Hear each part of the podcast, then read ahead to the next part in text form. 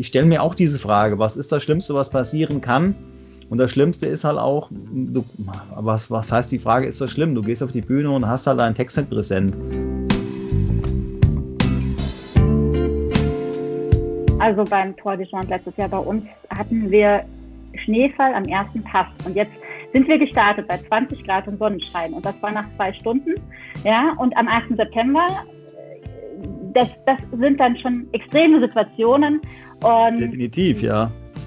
Die Situation hat drei Tage angehalten.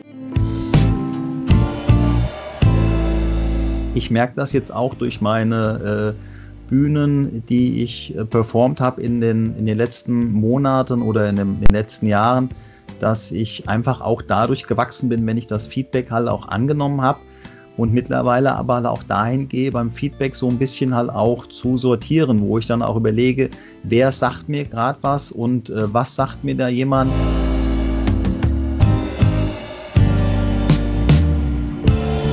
Und dann habe ich jetzt angefangen, halt hier äh, Podcast-Interviews zu führen, um da weiterhin ja, Menschen halt irgendwie halt auch zu begeistern, weil das wieder das Ziel hinter dem Ziel ist. Ja, so die Geschichten der Menschen nach draußen zu bringen, um einfach Impulse zu, äh, zu bringen. So wie du ja auch sagst, du möchtest gern da gestärkt rausgehen aus etwas.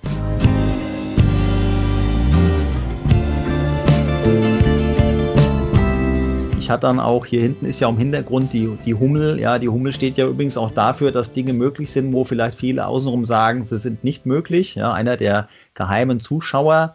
Und äh, wer bei dir auch das, äh, das Bild genau beobachtet hat, sieht, da gibt es auch einen geheimen Zuschauer.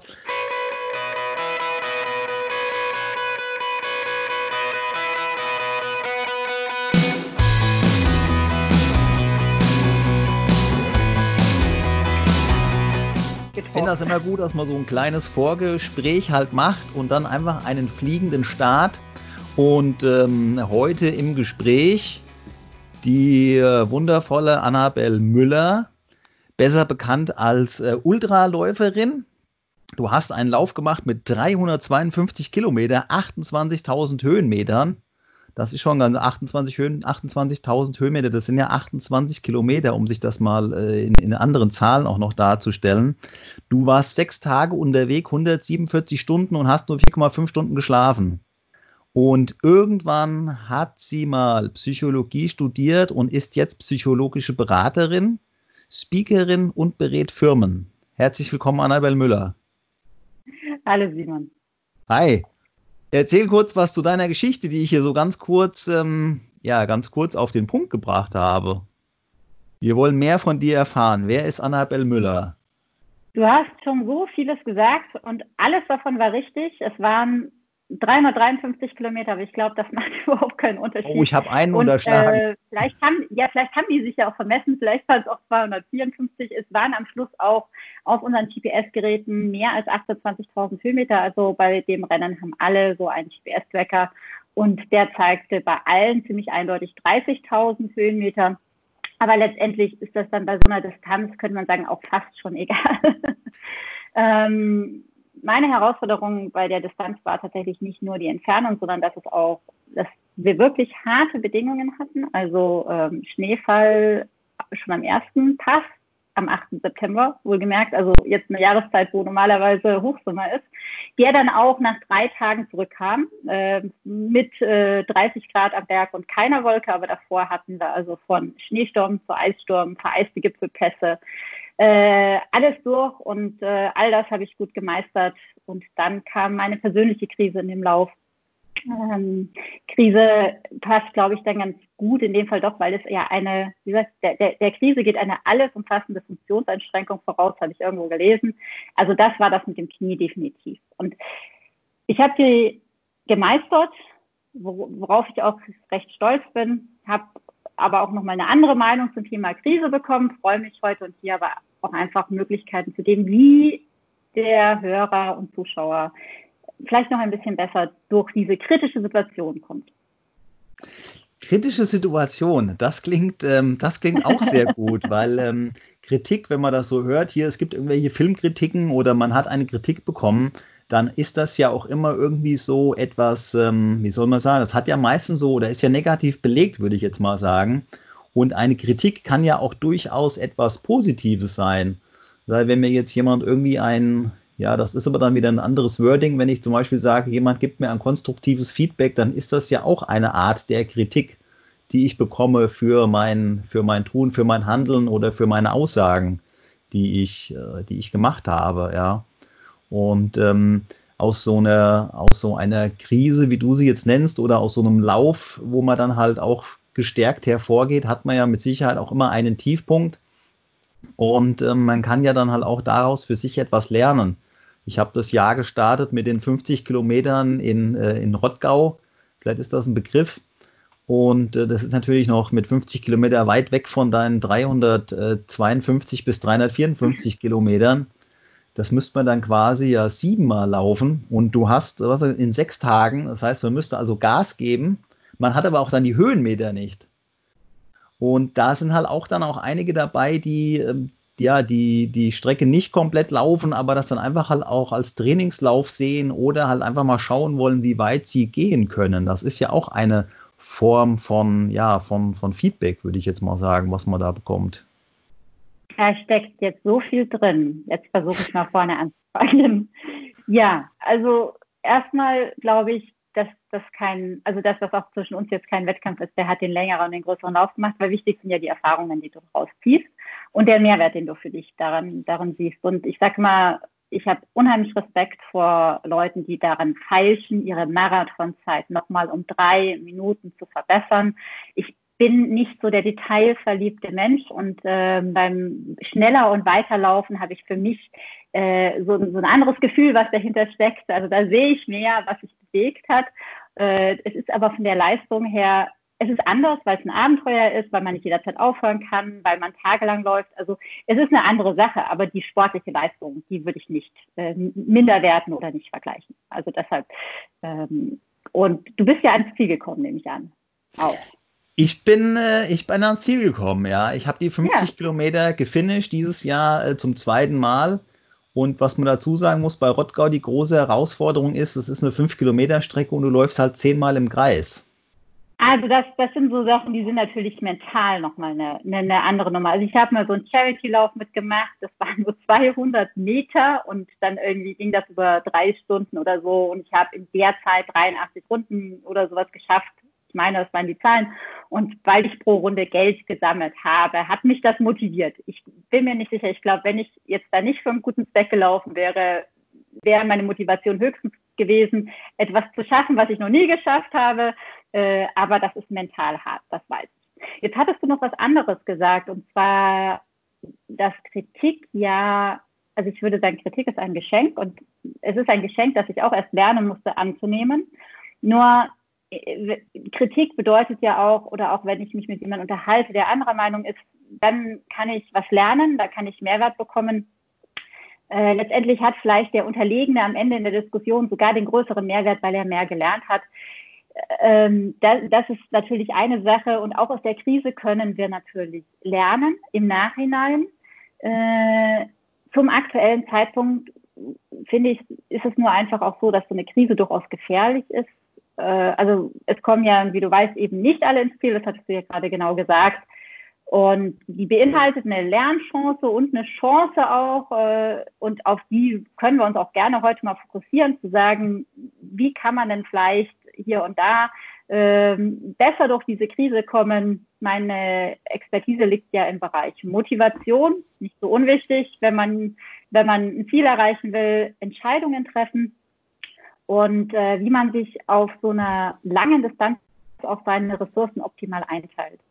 Ja, ich, äh, irgendwer hat gesagt, äh, Corona ist kein Sprint, Corona ist ein Marathon. Ich fürchte, es wird ein Ultratrail. Aber lass uns gucken. Ich, lass, ich, ich, ich freue mich, wenn ich mich irre. Aber mit allen Auswirkungen, die es hat, wird es ziemlich sicher ein Ultratrail. Also wenn wir mal da bei der Krise bleiben, das hat mir, glaube ich, eben im, im Vorgespräch ja auch schon gesagt, ähm, weil wir das auch verglichen haben, die Krise mit dem, äh, mit dem Ultralauf an sich, wo du auch sagtest, man kann das natürlich auch als Chance äh, für sich sehen. Und ich sagte dann so, dass ja auch einige ähm, auf der Strecke halt bleiben. Ich setze es mal in Anführungszeichen. Ähm, auf der Strecke bleiben heißt ja dann halt auch für ein Unternehmen, was auf der Strecke bleibt, das, der Weg der Insolvenz.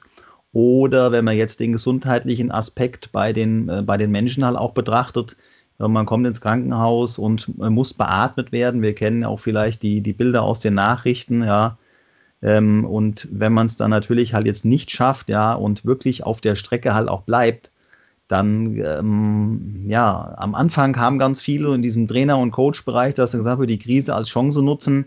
Nur was nutzt denen die, die Krise, den, für die ist keine Chance da drin zu sehen, wenn die definitiv einfach auf der Strecke bleiben, ja, im Prinzip einfach sich nicht so schnell anpassen können. Oder wie als Beispiel, was ich halt eben sagte, die laufen die 50 Kilometer oder melden sich zu den 50 Kilometern an und steigen aus äh, gesundheitlichen Gründen oder vielleicht halt auch, weil sie keine Lust mehr haben, nach 35, 40 oder 45 Kilometer aus.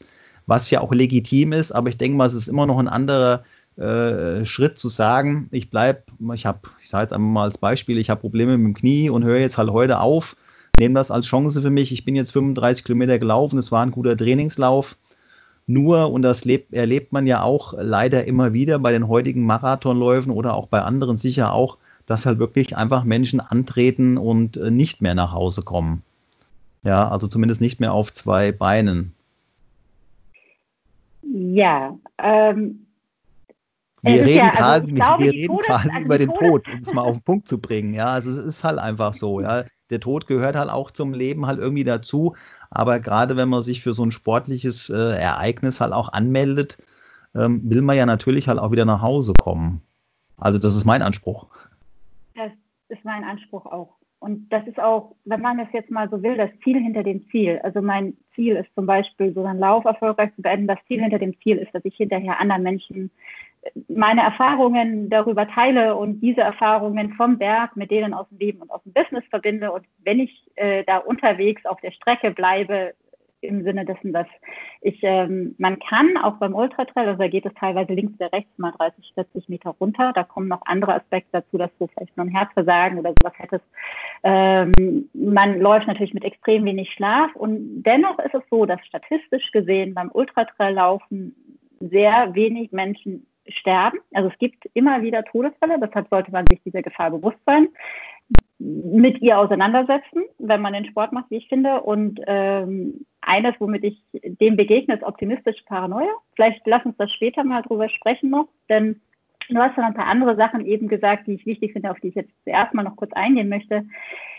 Äh, du hast gesagt, da kommen nicht alle an. Und das ist ja, und das ist, glaube ich, auch das, was wir vielleicht im normalen Leben sehen sollten. Es kommen nie alle an. Ja, ähm, nur wenn ich jetzt halt bei einem Lauf extrem harte Bedingungen habe. Also beim Tour de Jean letztes Jahr bei uns hatten wir Schneefall am ersten Pass. Und jetzt sind wir gestartet bei 20 Grad und Sonnenschein. Und das war nach zwei Stunden.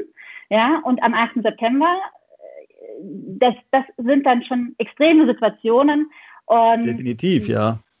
Die Situation hat drei Tage angehalten mit Eissturm, vereiste Gipfelpässe. Und und solche Situationen führen dazu, dass deutlich weniger Menschen ankommen. Und das ist das, was wir, glaube ich, sehen sollten, dass die Krise schon auch eine Gefahr ist. Und wenn mir Leute sagen, äh, verpasse niemals eine gute Krise, weil Churchill mal gesagt hat, never waste, never let a good crisis go to waste. So, mit zwei Worten hinten go to waste heißt für mich, ja, verschwende natürlich nicht die Krise, mach das Beste draus. Mein Motto heißt es, kämpfe nicht mit dem Weg, nutze, was er dir gibt. Und ich glaube, das müssen wir jetzt tun. Ja, ähm, da bin ich, da bin ich bei dir und auch was du vorhin sagtest mit diesem, äh, mit dem Feedback, das kann man halt auch, das ist ja halt auch ein Geschenk, ja. Ich, ähm, ich bin ja quasi noch Teilzeitpädagoge, wenn, wenn man das so sagt. Ich sage das immer so im Spaß. Ähm, ich finde es manchmal schwierig, mit, äh, mit Pädagogen sich äh, zu unterhalten. Es gibt ja so diesen schönen Witz, wo man dann sagt, wie viele Pädagogen braucht man, um eine Lampe äh, auszuwechseln. Einer reicht, aber die Lampe muss halt wirklich wollen. Ja, und, ähm, und dann auch so diese Formulierung, wie alles kann und nichts muss. Ja, und mein, wir reden ja halt auch immer, wenn du ja in irgendwelche Firmen auch reinkommst, dann wird man dich ja wahrscheinlich auch rufen, weil man irgendetwas verändern möchte. Das ist ja auch so diese, diese Change-Prozesse, die man als Coach oder als Berater vielleicht halt auch begleitet. Und ähm, da musst du ja halt auch irgendwas verändern, ja. Und natürlich, du musst den Menschen ja halt auch ein Feedback geben. Also Feedback als Geschenk, etwas ja, das kannst du annehmen oder das kannst du lassen. Da kam ich jetzt drauf über den Pädagogen. Also ich kenne so diesen, ich nenne es jetzt mal auch wieder in Anführungsstrichen, diesen Pädagogenspruch. Ähm, Feedback ist ein Geschenk, das kannst du annehmen und das kannst du lassen. Und du sagtest ja eben auch, du hast es auch erst lernen müssen. Ich merke das jetzt auch durch meine äh, Bühnen, die ich äh, performt habe in den, in den letzten Monaten oder in, dem, in den letzten Jahren, dass ich einfach auch dadurch gewachsen bin, wenn ich das Feedback halt auch angenommen habe und mittlerweile aber auch dahin gehe, beim Feedback so ein bisschen halt auch zu sortieren, wo ich dann auch überlege, wer sagt mir gerade was und äh, was sagt mir da jemand und kann ich das halt auch umsetzen oder es gibt ja auch diese Art des destruktiven Feedbacks, ja, dass einfach nur jemand seinen Frust loswerden will. Und da kannst du dann aber halt auch, also ich zumindest für mich, nicht unbedingt mit weiterarbeiten. Ja, ähm, eine Kollegin von mir, Claudia Hupprich, die spricht über den Umgang mit Zielpiraten. Ähm, ich kann über solche Sachen auch sprechen, aber es ist nicht mein Kernthema. Vielleicht ist auch Corona ein Zielpirat, aber einen, den wir nicht aus dem Weg gehen können. Und dann würde ich wieder verweisen auf das Thema das Ziel hinter dem Ziel. Und das ist etwas, was ich tatsächlich momentan übrigens beobachte dass ja nicht nur Menschen uns demotivieren können, sondern auch eben so Situationen. Also manchen geht jetzt in Zeiten von Corona das, das Ziel verloren oder es rückt in weite Ferne. Ein Beispiel ist das Olympia. Und als Sportler kann ich das extrem gut nachvollziehen, wie das ist, wenn du dich auf den Punkt, auf eine Veranstaltung vorbereitest und ein Jahr ist da gefühlt wirklich lang. Und jetzt kann ich noch sagen, natürlich das Beste draus machen, an der Performance nochmal arbeiten und so weiter da kann es nur tatsächlich sein, dass man zwischendrin natürlich auch Gedanken hat, wie jetzt war ich aber super in Form, bis nächstes Jahr kann so und so viel passieren und das, das ist demotiviert. Und da ist mein Vorschlag auch, sich mal zu überlegen, also auch bei Firmen, die jetzt ihr Produkt oder ihre Sache nicht mehr gut verkaufen können, ja, da muss man sich dann überlegen und sagen, was ist denn das Ziel hinter dem Ziel? Ja, bei Firmen ist das in der Regel ähm, Kunden einen Mehrwert anzubieten. Ja, persönlich stecken da oft Werte dahinter. Also mein Ziel, wenn ich Ultratrail laufe, neben dem, dass ich diese Erfahrung gerne teile, habe ich auch ein persönliches Interesse, weil ich damit meine Grenzen erweitere, weil ich sehe, zu was ich in der Lage bin, weil ich für mich neue Erfahrungen mache und äh, darauf, mein, mein Ego, ich bin noch nicht ganz frei von Ego, aber ich bin darauf dann auch stolz. Und diese Erfahrungen geben mir ein gutes Gefühl. Jetzt kann ich aktuell, könnte ich noch nicht mal Ultratrail laufen. Ich kann auch noch nicht. Also ich arbeite mich gerade erst wieder zurück. Aber selbst wenn ich könnte, es findet ja keiner statt. So. Jetzt gibt es natürlich Möglichkeiten zu sagen, diese Ziele, ich habe ich, diese Werte, ganz, kann ich die auch woanders leben. ich musste nur gerade lachen, weil ich, ähm, also ich habe so eine, so eine Challenge dieses Jahr angefangen zum Jahresstart und ähm, genau wie du auch gerade sagst, und ich wollte eigentlich jeden Monat einen Ultralauf machen, also sprich 42 Kilometer aufwärts. Und hatte so als Ziel hinter dem Ziel, weil du das eben auch ansprachst, äh, am Jahresende vielleicht sogar auf die 100 Kilometer in Remscheid in Röntgenlauf äh, zu gehen. Ja, und ähm, deswegen musste ich jetzt gerade so zustimmend lachen, halt auch. Es ist einfach alles abgesagt worden. Meine, meine Challenge ist damit quasi, also ich habe ich habe einen schönen Wandkalender, ganz oldschool, einen, einen Papierwandkalender, wo ich, ich für jeden Monat hatte ich einen Termin drin stehen und habe mich auch schon für den einen oder anderen Lauf angemeldet. Und äh, dann ist alles weggebrochen. Jetzt kam im März noch dazu, dass mir angefangen hat, das Knie äh, weh zu tun. Ja, und dann war ich halt auch völlig raus. Und wie du auch eben sagtest, in der, in der Krise trotzdem halt irgendwie halt auch in die Handlung äh, reinzukommen und sich vielleicht etwas anderes, etwas Neues zu suchen. Und ähm, ja, meine, meine Suche war jetzt erstmal, äh, das mit dem Knie wieder hinzubiegen. Und, ähm, und der, der, zweite Teil dieser Challenge war halt auch, äh, auf die Bühne zu gehen, was auch alles abgesagt wurde. Also sämtliche Bühnentermine, wupp, alle weg. Und dann habe ich jetzt angefangen, halt hier äh, Podcast-Interviews zu führen, um da weiterhin ja, Menschen halt irgendwie halt auch zu begeistern, weil das wieder das Ziel hinter dem Ziel ist ja, so die Geschichten der Menschen nach draußen zu bringen, um einfach Impulse zu, äh, zu bringen, so wie du ja auch sagst, du möchtest gern da gestärkt rausgehen aus etwas und einfach diese Erfahrung dann halt auch teilen. Und ich habe mal auf einer Trainerausbildung gelernt, du kannst ganz viel von anderen Menschen lernen, du kannst dir Biografien durchlesen, du kannst einfach mal den Geschichten anderer halt auch zuhören.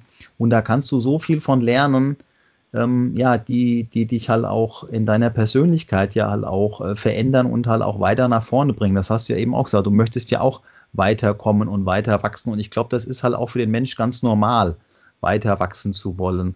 Und ich denke, wenn man sein Ziel hinter dem Ziel erkannt hat, nämlich einfach eine neue Herausforderung äh, sich zu suchen und vielleicht halt auch Impulse oder Erfahrungen weiterzugeben, also ich muss ganz ehrlich sagen, ich war sehr geknickt, wie die Veranstaltungen abgesagt wurden und wie ich dann aber eine neue Aufgabe hatte, habe ich gemerkt, oh, es geht weiter. Es ist zwar jetzt nicht das ursprüngliche, was ich machen wollte, aber dieses Ziel hinter dem Ziel oder diesen, diesen Sinn dahinter, der steckt ja jetzt halt in anderen Dingen dann halt auch drin.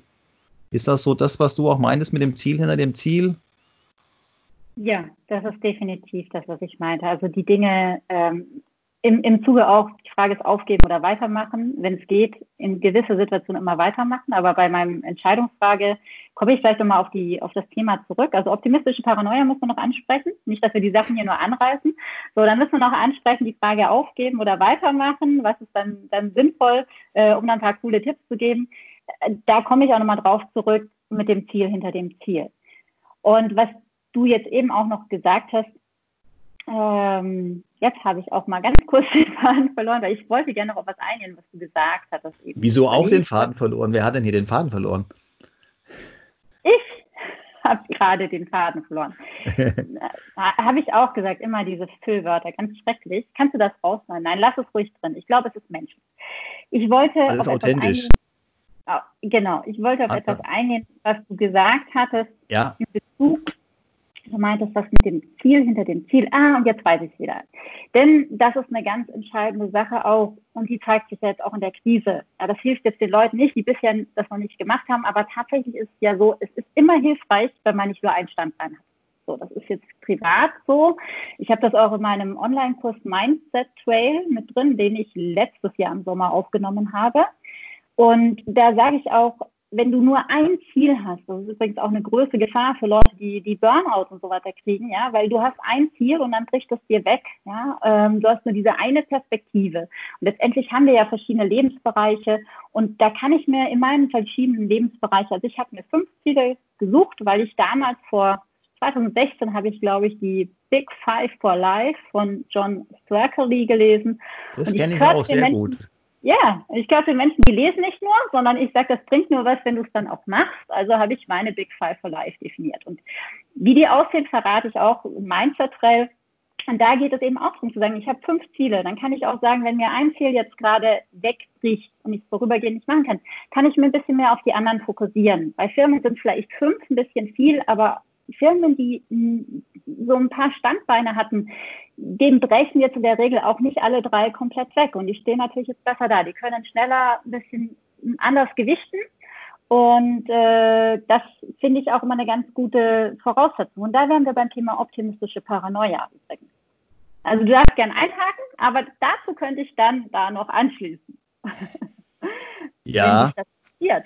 Kennst du denn den das, ähm, wie, weit, ähm, wie weit geht das, ähm, wie weit geht das äh, raus? Optimistische Paranoia. Sprechen wir da in einer weiteren Folge oder hängen wir einfach, machen wir quasi einen Bonustrack hinten dran und sprechen über optimistische Paranoia, weil du hast mich jetzt schon neugierig gemacht, was du damit sagen möchtest. Also wir können gerne noch eine zweite Folge machen, weil ich hatte ja noch so ein paar wirklich ähm, gute Tipps, die man praktisch auch anwenden und umsetzen kann, auch zum Thema Entscheiden ich glaube, wir haben jetzt ein bisschen so gequatscht und man hat uns gut kennengelernt. Ich hätte das Bedürfnis, tatsächlich noch was Konkretes mitzugeben. Und ich glaube, optimistisch Paranoia eignet sich da gut. Vielleicht, äh, wenn du es noch mit reinbringst, dann. Ja, gerne. Wir. Ja. Genau. Ähm, ich versuche es auch, also ich versuche es kurz zu machen, als Ultratrailläuferin manchmal nicht so einfach. Aber, also, optimistische Paranoia, ganz einfach. Die Kunst, immer auf das Schlechteste, also auf das Schlimmste vorbereitet zu sein aber dennoch mit dem Besten zu rechnen. Ja, wenn du immer auf das Schlimmste vorbereitet bist, ohne den optimistischen Teil, dann will keiner mehr was mit dir zu tun haben, weil dann bist du ein gnadenloser Pessimist. Ja, es macht aber keinen Sinn, durch die Welt zu rennen, zu sagen, es wird schon alles gut werden, weil es nicht immer alles gut wird. Und als Ultratrailläuferin weiß man zum Beispiel, da können bestimmte Dinge passieren. Ein Beispiel beim Tour des Gens geht es jedes Jahr darum, Steigeisen mitnehmen oder nicht es ist Vorschrift zum Teil, du musst sie in deiner Dropback haben, damit du sie eventuell in den Rucksack packen kannst. Und dann gibt es die Diskussion, weil im September, Anfang September, hat die, hat die so gut wie noch nie jemand gebraucht. Ja. Und dann haben die uns am Vorabend gesagt, wir kontrollieren keinerlei Pflichtausrüstung, was mich sehr überrascht hat, weil das seit dem Unfall am Zugspitz Extremberglauf, als es die zwei Toten gab, fast überall Pflichtausrüstung gibt. Aber sie haben gesagt, wir kontrollieren es nicht, ihr seid selber in der Verantwortung. Wir geben nur eine Empfehlung und die ist, diese 300 Gramm, die werden euch nicht das Rennen kosten. Aber wenn ihr sie braucht und nicht dabei habt, dann kosten sie euch vielleicht das Leben. Und ich bin tatsächlich an diesem höchsten Gipfel auf 3300 Meter in die Situation gekommen, dass es kurz nach Sonnenuntergang war, ich glaube so halb neun etwa. Und innerhalb von wenigen Minuten, wo die Sonne weg war, wurde es bitterkalt. Und wir hatten eine geschlossene Schneedecke, die von den anderen vorher fest getrampelt war. Und jeder, der schon mal draußen war, und ich glaube auch alle anderen, können sich jetzt vorstellen, was da passiert. Das ist eine spiegelglatte Eisfläche. Und der Gipfel ist ausgesetzt, der wird oben hin, also unten ist er nicht steil, aber oben hin wird, oben zu wird er steil, er ist seilversichert. Also du hattest noch ein Seil, aber wenn du mit beiden Füßen keinen Halt mehr hast, dann ist das keine schöne Situation. Und Definitiv, ja. Mein, ja. ähm, ich habe meine Steigeisen dabei gehabt, natürlich ganz unten im Rucksack, weil du ja sagst, ne, also die brauche ich sowieso eher nicht. Und wenn, dann nimmst du dir halt die Zeit, sie auszupacken. Und dann habe ich mir im Moment tatsächlich überlegt, wenn jetzt nicht hier, wann dann?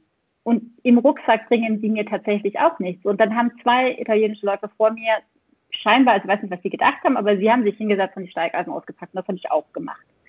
Und ich war verdammt froh darüber, weil oben weiter oben, wenn es so steil ist und du hast keine Möglichkeit mehr überhaupt äh, auszuweichen, dann, dann kannst du dich, dann kannst du sie nicht mehr anziehen.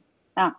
Es hatten aber viele Läufe die Steigeisen nicht an und dann wären wir auch so ein bisschen nicht in der Situation genau wie wir jetzt sind, aber ich hätte mir damals gewünscht, dass alle sie dabei hätten, dass alle sie an hatten, denn zum einen kostet das Anziehen Zeit. In der Zeit überholen dich mal 20 Läufer. Wenn du ehrgeizig bist, beim Ultrateil ist nicht das Problem, die, da, entscheidet das jetzt noch nicht, aber es ist so ein Gefühl als Läufer. Ja? Mich überholen jetzt 30 Leute, ich verliere Zeit.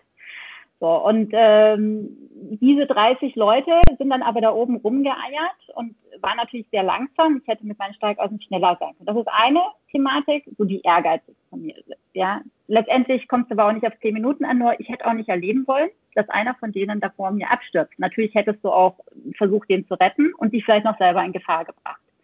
Und auch das sind, sind Momente, wo ich mir tatsächlich gewünscht hätte, dass, dass sie sie alle anziehen, wobei ich kein Freund von Reglementierungen bin. Ich finde es fand es dort auch sehr schön, dass es in der Verantwortung des Einzelnen war. Manchmal würde ich mir da mehr Verantwortungsgefühl wünschen.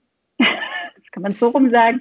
Und optimistische Paranoia, um darauf zurückzukommen, also die Tatsache, dass ich gesagt habe, was kann denn im schlimmsten Fall passieren? Und ja, es kann sein, dass du diesen Steigassen brauchst. Die Wahrscheinlichkeit ist sehr gering, aber es kann sein und dann sollte ich darauf vorbereitet sein. Das Statist, also wer war es denn? Das RKI spricht ja auch immer von Gefahren, das Risiko für die Bevölkerung. Und die haben noch sehr lange gesagt, das Risiko für die Bevölkerung ist gering. Also im Februar auf jeden Fall noch. Und da muss man sich auch mal Gedanken machen, wenn man über Entscheidungen spricht. Was heißt denn ein geringes Risiko? Heißt geringes Risiko, es ist nicht gefährlich. Also ich laufe unten auf, einer, auf einem breiten Forstweg oder wie du jetzt beim Marathon, kann jederzeit aufhören, hat jederzeit Möglichkeiten, äh, mich irgendwie in Sicherheit zu bringen. Da, dann ist es, dann ist die Gefahr gering. Also du kannst natürlich stolpern, du kannst aufs Knie fallen, du kannst noch einen Herzinfarkt kriegen. Es kann vieles passieren, aber die Gefahr ist im Grunde schon gering. Sie ist nicht größer als woanders auch. Wenn ich jetzt aber über den Pass laufe, auf 2640 Meter, auf dem Loginpass zum Beispiel, da war ich, da habe ich schon mal ein Gewitter erlebt. Grundsätzlich ist die Gefahr einem Pass gering, weil du kannst nicht abstürzen. Das ist nicht ausgesetzt. Das ist einfach oben, du läufst da oben rüber. Nur wenn da ein Gewitter auftaucht, dann ist die Gefahr lebensgefährlich. Also dann ist es lebensgefährlich. Und dann ist die Frage, was bedeutet geringe Gefahr? Bedeutet es, es kann wenig passieren oder bedeutet es, die Gefahr, dass etwas wirklich Schlimmes passiert, ist sehr gering? Und auf das Zweite würde ich mich immer vorbereiten, so gut es geht. Und da wende ich dann optimistische Paranoia an und überlege mir im Vorfeld, was kann ich tun? Vielleicht hast du auch, hast du, du bist ja auch Speaker, hast du was im Kopf, was du im Vorfeld tust, wenn du einen Blackout hast auf der Bühne? Also das wäre ja so eine realistische Situation, wo ich sage, ja, das kann passieren und dann bin ich vorbereitet, auch wenn mir das noch nie passiert ist. Ich muss, ich muss auch wieder lachen, weil mir fällt gerade eine Situation ein, weil es genauso auch ist. Ich war ja ähm, auf einer meiner ersten Bühnen hatte ich mir schön den Text mehrfach äh, vorgesprochen und mehrfach ausgemalt und ähm, ich hatte dann auch, hier hinten ist ja im Hintergrund die, die Hummel, ja, die Hummel steht ja übrigens auch dafür, dass Dinge möglich sind, wo vielleicht viele außenrum sagen, sie sind nicht möglich, ja, einer der geheimen Zuschauer und äh, wer bei dir auch das, äh, das Bild genau beobachtet hat, sieht, da gibt es auch einen geheimen Zuschauer. Und ich hatte ja, ähm, ich habe meine drei, äh, meine, meine, meine drei tierischen Mitarbeitertypen vorgestellt und habe ja im Prinzip so eine kleine Agenda gehabt, an der ich mich ranhangel fünf Minuten Zeit, äh, meine drei Mitarbeitertypen halt auch vorzustellen und das hinten raus auf den Punkt zu bringen, um zu sagen halt auch, wer ich bin. Und mit Betreten der Bühne habe ich mehr oder weniger meinen, meinen ursprünglichen Text halt auch vergessen gehabt, der die fünf Minuten gefüllt hätte. Und ähm, da sind wir dann beim Thema Blackout, ja. Aber dadurch, dass ich halt diese drei äh, Tiere in meiner Kiste dabei hatte, um die halt vorzustellen, habe ich halt einfach das gesagt, was gerade an Worten halt auch einfach kam. Ich habe dann zwar die fünf Minuten nicht voll gemacht, aber es war halt irgendwie auch was da. Und für mich, ähm, für mich ist das einfach so der Punkt, das passt, glaube ich, auch ganz gut dazu, dass man sich auch immer wieder überlegen muss, wie gehe ich halt auch entsprechend dann damit um, wenn jetzt mal eine Sache kommt, die mich vielleicht ein Stück weit halt auch in die Knie zwingt oder ich nicht die Performance abliefern kann, die ich mir vielleicht halt auch vorgestellt habe. Und ähm, ich glaube, da müssen wir auch oftmals auch so drüber nachdenken und halt auch uns fair zu uns sein. Wenn ich für etwas antrete und es nicht schaffe, wie, wie bin ich dann halt auch äh, zu mir? Wie gehe ich dann halt auch mit mir um? Das ist ja auch eine Frage von Feedback, ja. Und ähm, ja, was mache ich dann? Ich, ich habe dann halt irgendwie einen, anderen Text oder ich habe halt einen Text oder der, der Text kommt halt einfach halt auch gerade, ja. Und ich stelle mir auch diese Frage, was ist das Schlimmste, was passieren kann? Und das Schlimmste ist halt auch, du, was, was heißt die Frage, ist das schlimm? Du gehst auf die Bühne und hast halt einen Text nicht präsent. Naja gut, dann sagst du halt irgendwas anderes.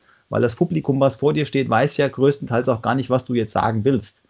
Und wenn es nachher irgendwie halt Hand und Füße hat und du die Sache hinten rum bekommst und ähm, ja, dann so what, dann war das halt auch so, ja. Wobei man da, glaube ich, wieder unterscheiden muss zwischen den Situationen. Du hattest das ja vorhin auch gesagt mit den Lebensbereichen wenn ich jetzt mal auf der Bühne fünf Minuten Text vergesse, ist es was anderes, wie wenn ich jetzt meine, meine Steigeisen nicht dabei habe und dann halt, wie du auch sagst, mich der, mich der Gefahr aussetze, vielleicht andere retten zu müssen.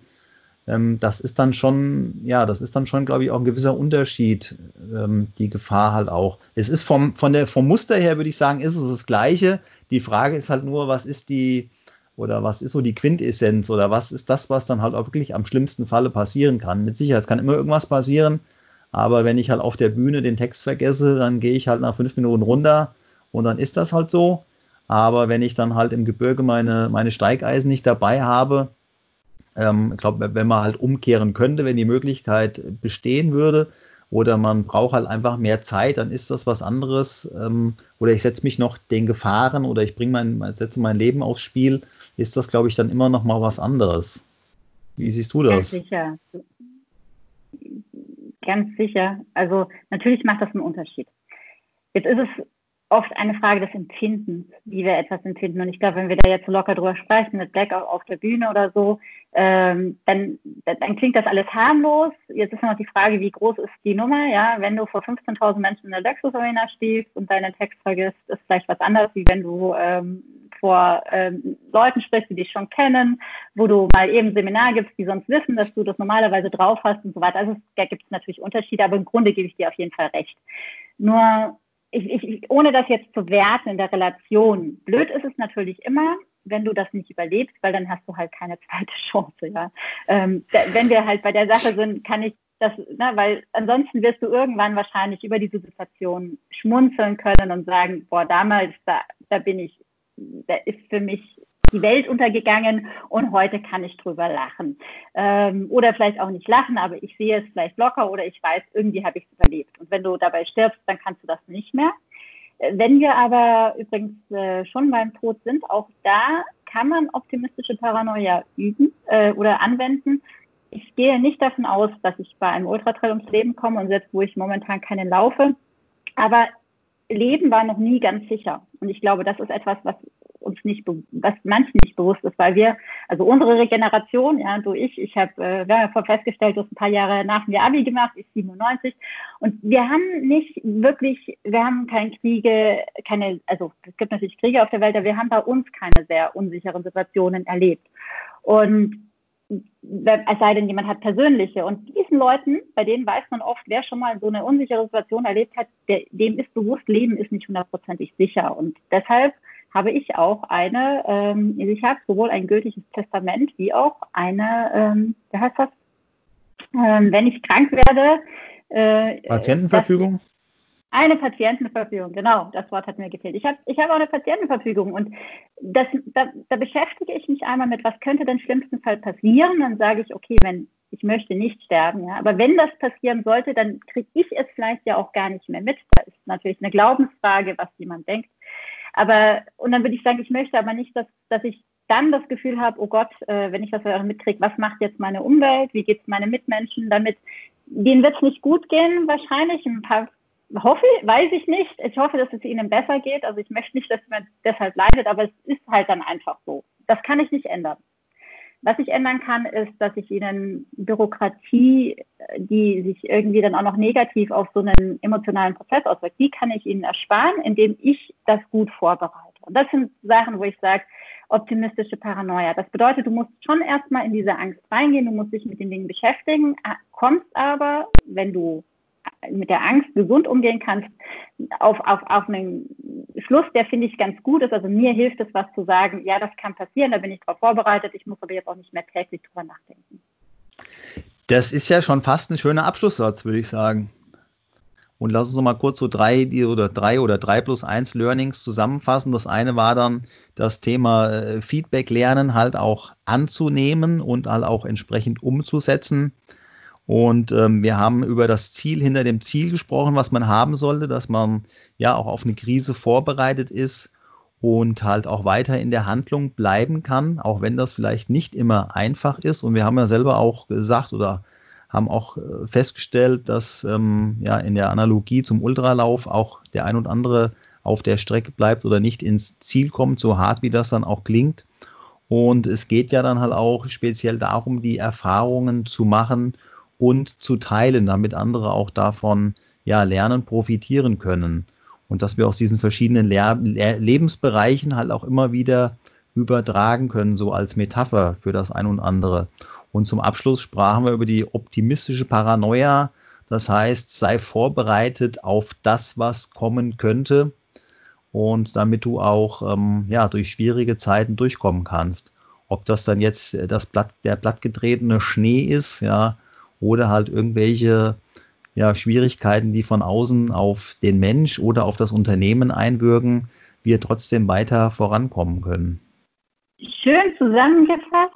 Kleine Anmerkung von mir noch. Ähm, du sagtest ja auch, ähm, diese Erfahrung weitergeben zu können, das ist denke ich, jetzt speziell ein Ziel hinter dem Ziel, was wir beide gemeinsam haben, was jetzt nicht jeder haben muss. Also das Ziel hinter dem Ziel ähm, ist in, bei persönlichen Geschichten sind es meist Werte, die dahinter stecken.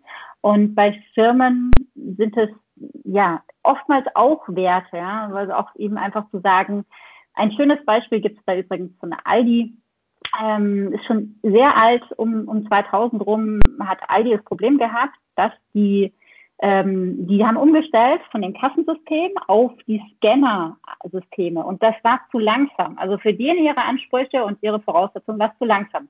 Dann haben die daran gearbeitet und Geld reingesteckt, neue Scanner zu erarbeiten. Ja.